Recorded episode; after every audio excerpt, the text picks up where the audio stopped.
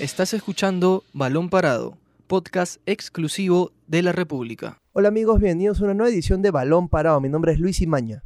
Yo soy Diego Sanata. Y yo soy Ángelo Torres. Y hoy vamos a hablar sobre los premios que ha recibido Paolo Guerrero en, en Brasil, ya que ha sido galardonado como el mejor jugador y el goleador de la Copa Brasil. Lamentablemente, su equipo no llegó a campeonar, no, no se llevó el título, pero sí gana estos dos trofeos Paolo, que también nos va a llevar un poco a hablar sobre qué va a pasar cuando Paolo ya no esté en la selección también, ¿no? Porque es una pregunta que creo que mucha gente se hace.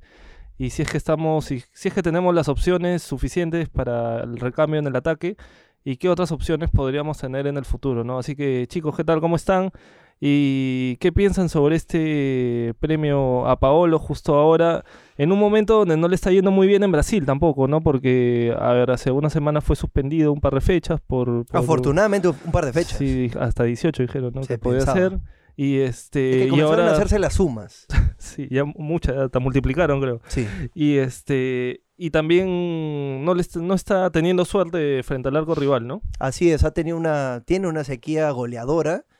Eh, y a pesar aún así de no haber ganado la final de la Copa de Brasil ante Atlético Paranaense, Pablo Guerrero ha sido reconocido con dos premios máximo goleador y, y mejor jugador de la Copa de Brasil 2019 y parece ya más una costumbre de Guerrero, ya que con la selección peruana ha pasado cosas similares. Eh, obviamente la selección no, no ha llegado a campeonar la Copa América, eh, me parece en la 2015, creo que en la 2011 también, pero aún así en una de ellas fue premiado como el máximo goleador, en otra también llegó a ser máximo goleador, pero por un tema de minutos, a diferencia de sus rivales, no pudo, haber, eh, no pudo recibir ese reconocimiento, pero es algo común para Guerrero. Guerrero siempre ha mostrado su calidad goleadora, ya sea en la selección como en sus clubes también, y una vez más se demuestra con el internacional.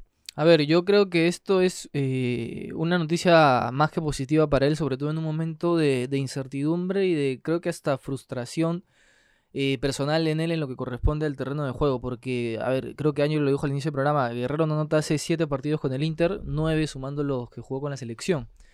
Eh, aparte que venía de la sanción que le habían dado, que por suerte, como estamos diciendo, fue solamente un par de fechas. Eh, no viene jugando de la manera en que él quiere, no se le vienen dando las cosas en el campo. Creo que esta premiación, esos dos premios que se le han dado hoy día, eh, de alguna manera lo tranquilizan y lo reconfortan para lo que, lo que se va a venir en, ahora en adelante, que son las próximas fechas con el Inter en el Brasileirao, buscando repuntar porque han, han descendido a varios puestos. Y también los amistosos con la selección en noviembre. A ver, les cuento, les leo rápidamente la- las declaraciones que hizo Guerrero luego de recibir este premio. Dijo, estoy feliz por haber ganado estos dos premios gracias a mis compañeros de equipo, porque sin ellos no hubiera podido lograrlo. Esta es una motivación para seguir adelante. Eh, señaló también, eh, hay que eh, destacar o, o decir de que C. Roberto fue presentado como nuevo entrenador del Inter. Eso te iba a decir justo, ¿no? Que ese Roberto ahora es el nuevo entrenador de- del equipo colorado, ¿no? En lugar de... Odair de Hellman. Hellman, ¿no? Sí, de Odair Hellman. El que era no jugador de Bayern Múnich. Así es, que no, no ha tenido muy buenos resultados, ¿no? En los, en los últimos meses con, con, el, con el Inter. Y, que, era ex compañero de Claudio Pizarro también. Sí, y que, no, y que sobre todo yo creo que le pasa factura el tema de que no llega lejos en la Copa Libertadores, no pierde el título de la Copa Brasil. Yo en el más Brasileirao es- están Yo creo que lejos. más es el, el de la Copa Brasil, porque la Libertadores, Flamengo dura mucho más equipo también. O sea, creo que ahí no era tanto para recriminarle, sino la Copa de Brasil que era con At- Atlético Paranaense no es un grande tampoco en Brasil, ¿no? Claro. O sea, es un buen equipo, pero tampoco es que en la previa tú hayas dicho, no, el Inter lo va a perder. Y la, creo que eso le termina perdiendo. y la recompensa económica que iba a recibir si ganaba la Copa de Brasil también era un- una gran motivación, cosa que no se pudo conseguir. Claro, que incluso hasta más plata que la Copa Libertadores, me parece que era, ¿no? Así es. Este, y Paolo logró cinco goles en la, en la Copa Brasil. Pero no fue el Sí. único. No fue el único. También hubieron dos más, Luciano y Pipico. Y a, a ellos dos también se les dieron un reconocimiento. Genial. Y, y Paolo, bueno, lo, lo que sí a Paolo le han dado el premio a mejor jugador también, ¿no? Sí. Por su influencia dentro del, del torneo, los goles que le mete a Cruzeiro, ¿no? Goles importantes. Para clasificar a la final, ¿no? Este, aunque en la final sí lo controlaron bien, ¿ah? Lo controló muy bien la defensa del Atlético Paranaense, no, no le dejó espacios para que, para que pueda anotar, ¿no? Creo que Paolo sigue siendo la, la referencia en ataque del, del Inter, a pesar de que tiene buenos jugadores, igual, ¿ah? como Nico López, como este Rafael Sobi, De Alessandro. ¿no? De Alessandro, ¿no? Pero él es el, la carta gol, ¿no? Este, así A que ver, ojalá para- le sirva de motivación, ¿no? A eh, Paolo para, para lo que viene y para que se le pueda abrir el arco nuevamente. Y que pueda estar más calmado para que no suceda esas incidencias como su sanción. En los amistosos con Uruguay también lo vi frustrado. Medio también. caliente. Sí, frustrado, ¿no? Cuando terminó el partido con Uruguay acá en Lima estaba molesto, ¿no? Que se puede entender por el, por el empate de local con un jugador más. Pero igual. Pero debe aprender a este, manejarlo, si no se va a volver a ese Polo Guerrero de antes que recibía expulsiones por eh, reclamar efusivamente, por alocarse mucho en el campo. Eso no lo beneficia ni a él ni a su equipo. Claro. A ver, muchachos, eso una sí. corrección nada más. eh, el nuevo entrenador del, del Inter es Ricardo. que ya- Ricardo. Sí, ya había dirigido a Guerrero en el Flamengo. Habían coincidido los dos hace dos o tres temporadas atrás. En el Flamengo, a ver, acá fue en la temporada 2016 y 2017. O sea, te- tenemos la C por lo menos. Sí. Compartieron vestuario. Sí, no, Ricardo, parece que es que en Brasil le dicen ser Ricardo, pero eh, aquí también parece que lo transcriben a ser Roberto, porque en varias webs estaba ser Roberto. Se han pero- confundido, creo. Han leído rápido todos. ¿eh? Sí.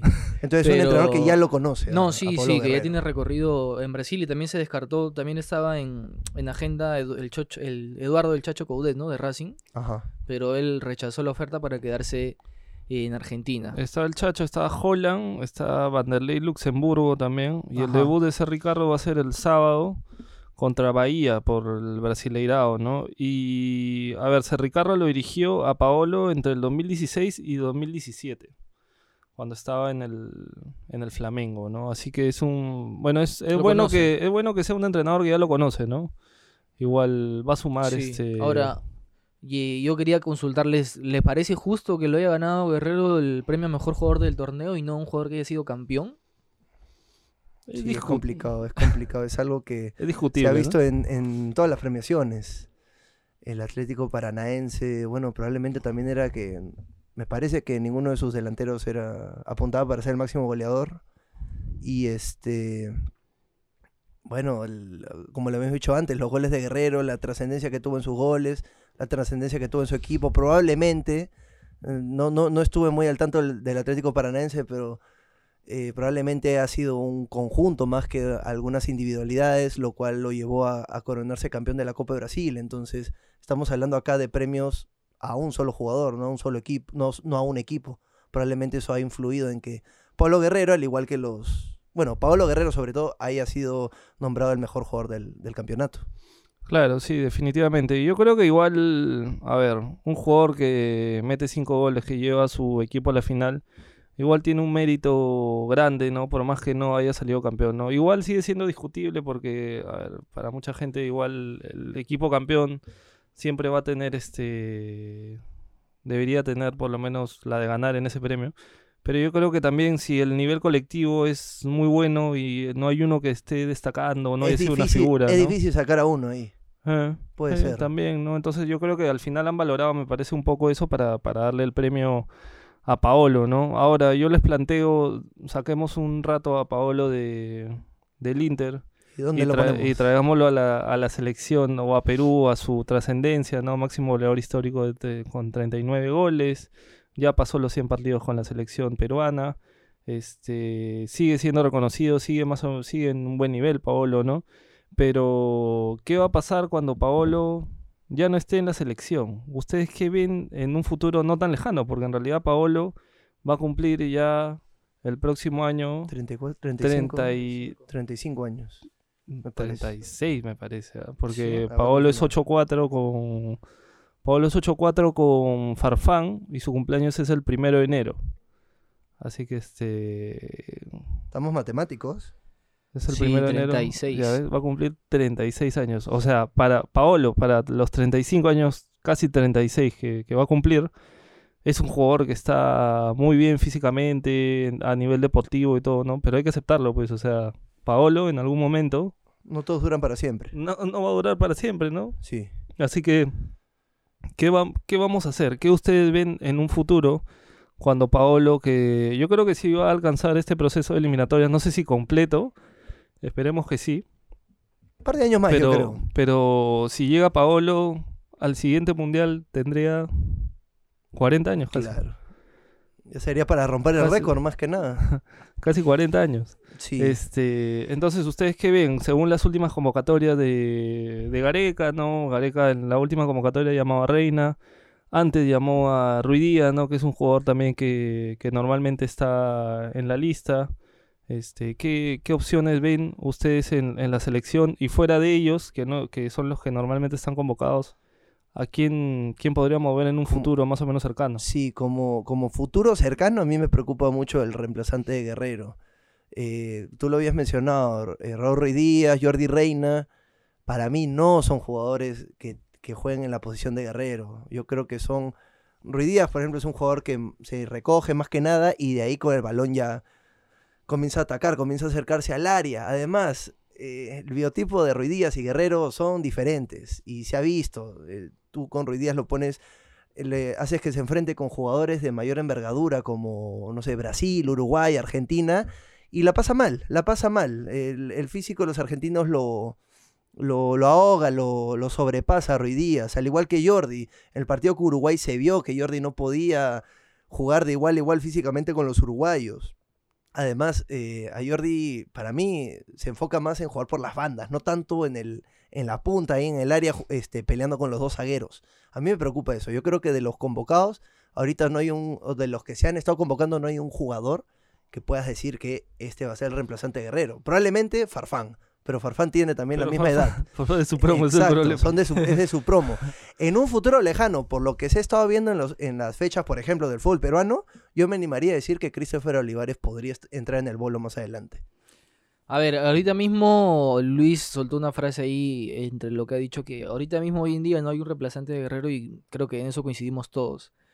Eh, los otros delanteros que has dicho tú, Ángelo, eh, obviamente van a estar, van a seguir, porque Jordi Reina y Ruiz Díaz van a seguir en la consideración de Gareca eh, en el presente y en el futuro, pero con ellos va a tener que cambiar el planteamiento y eso es algo de lo que no sabemos si va a dar buenos resultados o no.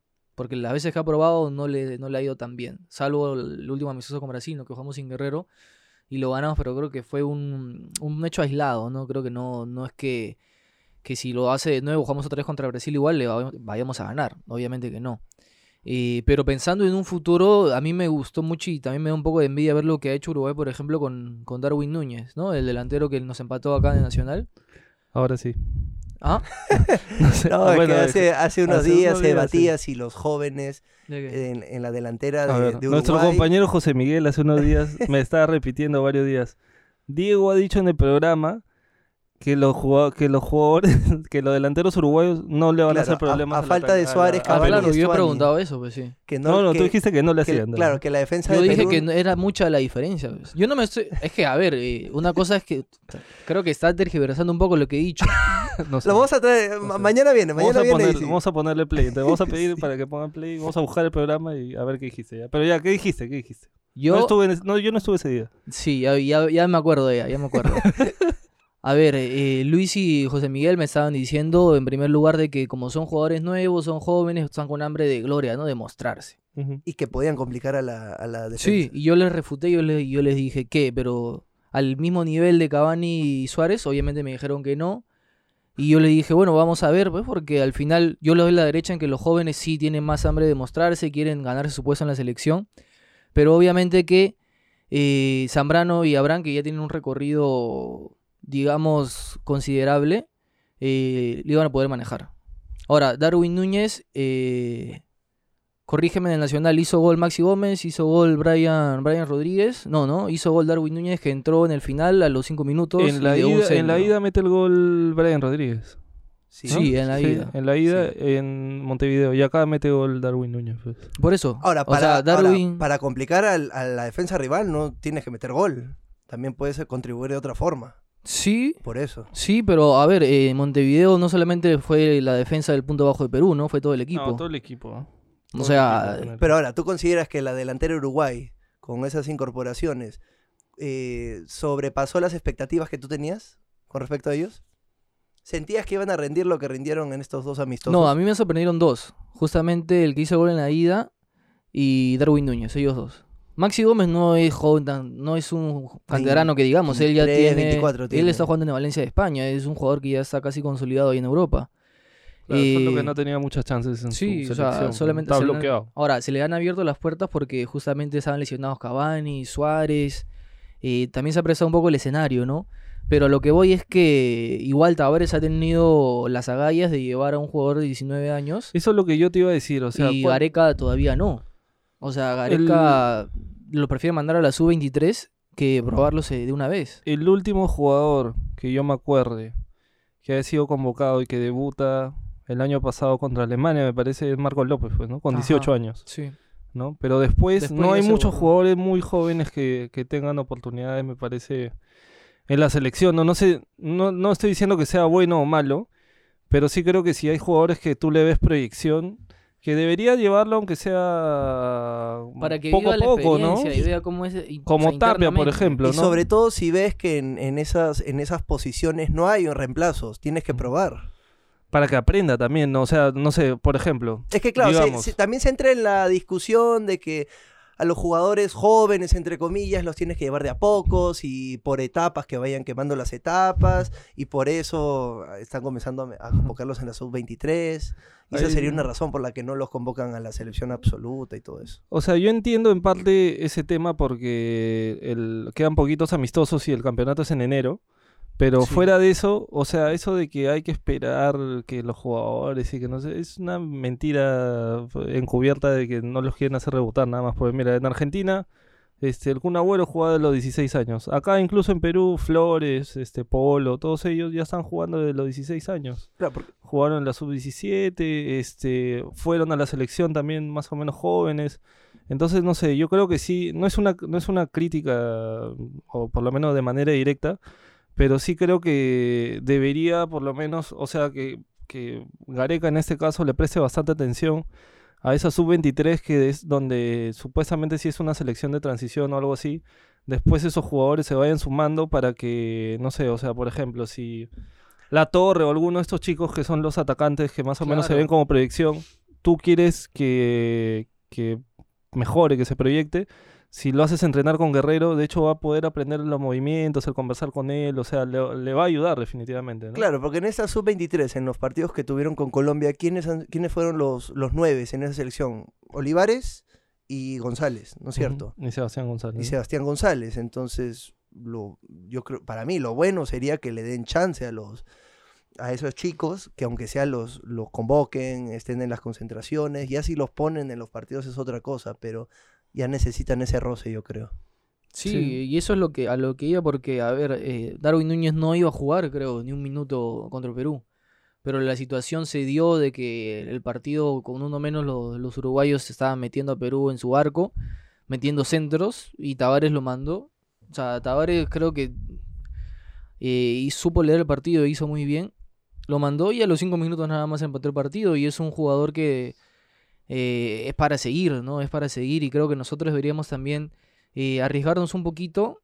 Y ¿por qué no? No te digo que lo convoques a, Olivares o a, González para que sean titulares, ¿no? Pero llevarlos y que puedan vivir eh, en carne propia lo que es jugar por la, una selección mayor, ¿no? Y poco a poco ya lo vas, vas llevando.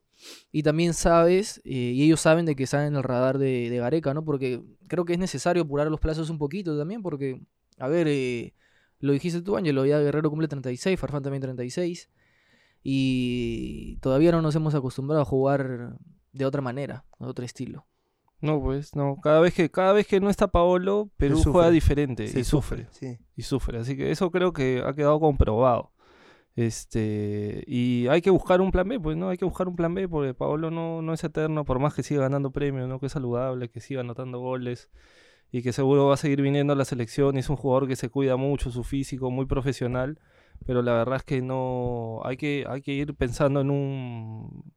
En un futuro donde Un sea cercano o algo, sí, pues, ¿no? En un heredero, ¿quién podría tener la 9 de Guerrero, no? Porque, o sea, Paolo no va a estar, sea ahorita en, en dos años o en tres años o por ahí. Paolo en algún momento ya va, va a dejar de ser convocado, El ¿no? cuerpo Entonces, cede. El cuerpo cede, o sea, no, no, es, no es una máquina tampoco, ¿no? Así que eh, hay que hay que ver qué, qué va a pasar, ¿no? Esa es una, esa es una creo, y la, prin- una de las principales tareas pendientes que tiene la, la selección. Así es. Sí, Así muchachos, eh, ahora ya cerrando eh, ese tema, vamos a hablar un poquito del- de lo que va a ser esa noche la semifinal de vuelta del superclásico entre Boca y River. Uf, Porque, a ver, es un partidazo por donde lo mires. En primer lugar, porque Boca tiene que remontar dos goles de diferencia. Y muy aparte de que está todavía con la espinita de, de querer su revancha de la final de Madrid y, y bueno, de la ida, ¿no? Que también perdieron. ¿creen que Boca puede eh, hacer la hazaña, puede remontar? Mira, este Alfaro está apelando más a la mística que otra cosa porque está va a hacer jugar a Tevez, que venía más o menos golpeado, y a, y a Guanchope Ávila, que No también venía de una lesión. O sea, los dos salen de una lesión y los está metiendo ¿Estás más que todo por, por la jerarquía. No sé, ah, no sé. De verdad, es- o sea, ese es el último once que vi de Sí. los amigos de Olé, de Argentina. Que Los este, colegas. Los, los colegas, este, que ponían a, a Guanchope y a, y a Tevez de arranque. Y sobre River, River ya estaba con el mismo equipo que había ganado en la ida, así que yo creo que yo veo difícil que, que Boca pueda remontar la, la serie. Creo que River está mucho mejor como equipo, sabe jugar este tipo de partido de ida y vuelta y Yo creo, yo creo que va a clasificar. yo creo que Boca todavía no, no consolida un equipo en esta temporada. El- en, en la final. Es puntero de la Superliga. Sí, pero igual, siento que contra... em, es que yo creo que hay equipos, por ejemplo, Boca ahorita en la Superliga está bien, pero en otros torneos como la Copa Libertadores no, no creo que muestre, no me parece que muestre la misma imagen. Ahora, tú eliges eh, Superliga o Copa Libertadores, ¿cuál prefieres? No, si fueras de Boca. No, Libertadores. Creo que claro. Libertadores, porque la Superliga ya la han ganado varias veces. Sí, sí, no, definitivamente la, Liberta- la Libertadores no, no la gana Boca hace ya algunos años, ¿ah? Varios. hace algunos años. Además, además eh, River y Boca en los últimos cinco enfrentamientos, River no ha perdido contra Boca. Han sido cuatro victorias y un empate. Y la última vez que River perdió ante Boca fue el 2004. En encuentros de Libertadores me refiero. En así 2004 que, campeona Boca, me Que parece. campeona Boca, sí. Entonces, Diego, ¿y tú? ¿A quién vas? Yo quiero que gane Boca. Yo pienso que va a ganar Boca, pero no lo suficiente como para darle vuelta a la llave. Yo creo que Por fácil uno. gana así por 1 a 0 Boca. Porque está muy complicado. O sea, River es eh, más equipo, hablándote conjuntamente.